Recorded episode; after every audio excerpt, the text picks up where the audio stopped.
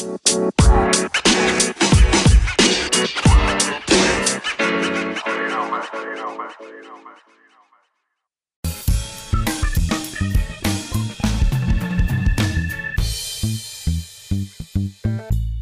Fala galera, tudo bem? Professora Bárbara aqui com vocês para a gente falar hoje de um assunto extremamente importante que é o assunto de tabela periódica.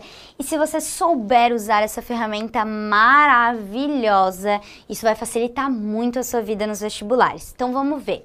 Essa tabela aqui, ela tá então toda completinha, bonitinha. Podem ver que os últimos elementos aqui, ó, que foram descobertos, eles já têm nome. Essa aqui tá completa, fechou, bonitinha.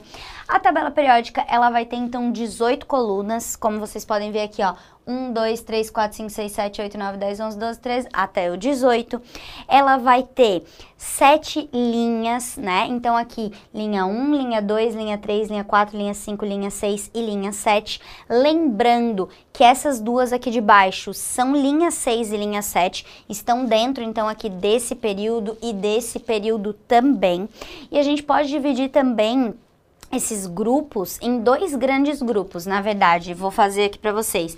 A gente tem, ó, esse grupinho aqui, esse grupinho aqui, que são da família A da tabela periódica, e esse grupo aqui todo também é família A. Então, se você ver a nomenclatura 1A, 2A, 3A, são esses.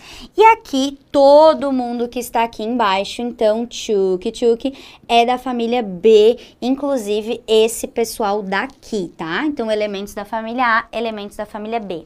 Lembra que as colunas podem ser chamadas de grupos, coluna ou família, tá? Existem algumas famílias que têm nomes especiais, algumas famílias A da tabela periódica. Lembra aqui comigo, ó. Família 1A só tem um nome, alcalinos, ou também pode ser chamada de metais alcalinos.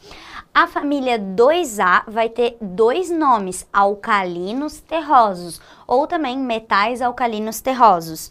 A família 6A é a família dos calcogênios. Lembra que o 6 parece um C, aí te ajuda, tu não confunde mais com a família 7A, que é a família dos halogênios. Lembra que o 7 parece um H, não?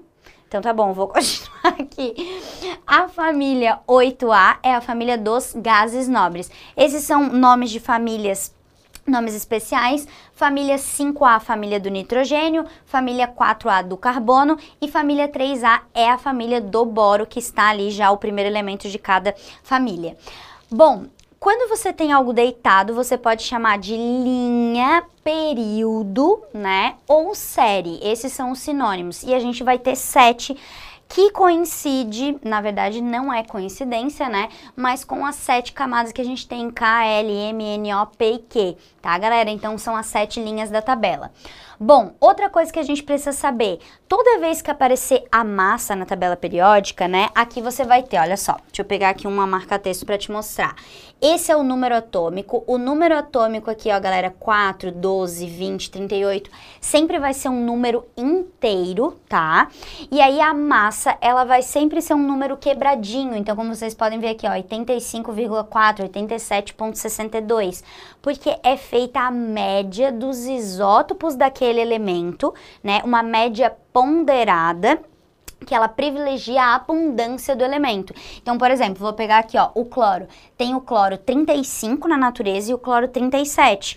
Pode ver que a massa aqui, ó, deu 35,45. Então, o cloro 35 é aquele que tem maior abundância, em torno de 75, 76%, por isso que a massa ficou mais próximo de 35, tá? Então, essa é a massa atômica lá ponderal que a gente tem aqui na tabela periódica.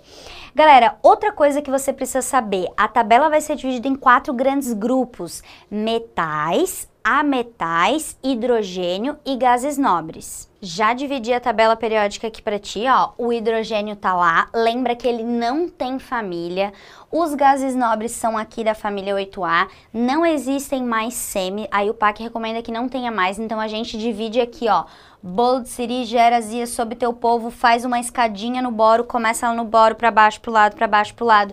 Esses são os ametais e aqui embaixo, tudo isso daqui que está em verdinho circulado são os metais. E eles estão colocados em grupos porque nos mesmos grupos porque eles têm características semelhantes. Outra coisa para você não esquecer, a gente tem dois caras que são líquidos na tabela periódica a temperatura ambiente, mercúrio Hg e bromo Br, tá? A gente tem os gases que são FONCLEH mais família 8A, fluoroxigênio, nitrogênio, cloro, hidrogênio e a família 8A inteira e todo o resto vai ser sólido à temperatura ambiente. Beleza, galera? Espero ter revisado contigo os principais tópicos e até o próximo resumo. Tchau!